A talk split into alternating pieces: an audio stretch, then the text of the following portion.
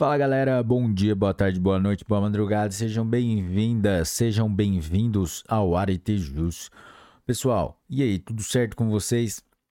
Hoje nós vamos tratar de jurisprudência em teses 228, que trata sobre registros públicos, cartorários e notariais 5. Pessoal, esta edição 228 foi publicada dia 19 de janeiro de 2024. Galera, antes de começarmos, vamos para a nossa formalidade de deixar o seu like, se inscrever no canal, ativar o sininho para receber as notificações, compartilhar com seus melhores amigos, deixar um comentário aí embaixo, nem que seja com emoji com, ou críticas e sugestões para os algoritmos entenderem que o nosso conteúdo é de grande relevância e assim você ajuda o nosso, nosso canal a crescer cada vez mais. Galera, também acesse a descrição do vídeo para ter acesso as playlists do canal, aos nossos grupos de WhatsApp, Telegram e também se você quiser ser um apoiador do canal, tem o um jeito de você mandar um pix para gente para aretejus@gmail.com e em breve teremos um curso de humanística com o professor Marcelo Fortuna sobre humanística para o Enem. Pessoal, vamos lá que esse que essa edição de jurisprudências em tese é bem curta.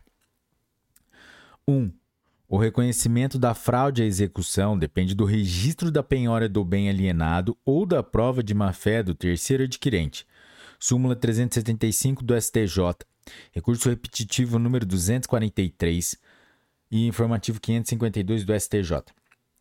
2. Os terrenos de marinha, a transferência do imóvel sem a comunicação à Secretaria de Patrimônio da União, SPU, não afasta a responsabilidade do alienante pelo pagamento das das taxas de ocupação, ainda que o fato gerador objeto da cobrança tenha ocorrido posteriormente ao registro do contrato de compra e venda no cartório de imóveis. 3. O fato gerador do imposto sobre a transmissão de bens imóveis, ITBI, somente se aperfeiçoa com o registro do título translativo no ofício de imóveis. Informativo número 734 do STJ.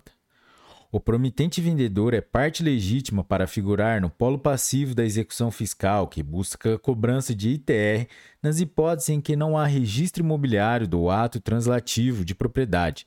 Tese julgada sob o rito do artigo 543-C do Código de Processo Civil de 1973, tema 209.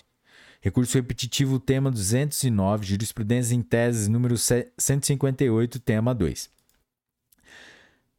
Tema 5. Não incide imposto territorial rural quando se reconhece a inexistência de matrículas imobiliárias em razão de cancelamento de registro por decisão judicial transitada em julgado. Informe, informativo 11 da edição extraordinária do STJ. Tema 6. O contrato de parceria agrícola, que pode ser celebrado nas formas escrita e verbal, prescinde de registro para produzir efeitos perante terceiros. Tema 7. O registro de usufruto em cartório é prescindível nas discussões entre usufrutuário e no proprietário, quando o negócio jurídico é existente, válido e eficaz. Tema 8. O posseiro não tem legitimidade ativa para discutir a regularidade da matrícula do bem imóvel por ele ocupado, por não ser detentor de direito real que o habilite. Tema 9. A ausência de registro da transferência não implica a responsabilidade do antigo proprietário por dano resultante de acidente que envolva o ve veículo alienado. Súmula 132 do STJ. Tema 10. O terceiro de boa-fé não é oponível à alienação fiduciária não anotada no certificado de registro do veículo automotor. Súmula 92 do STJ. Galera, chegamos ao final deste episódio, ao final da edição do de Jurisprudência em Tese número 228, que trata sobre registros públicos cartorários e notariais 5.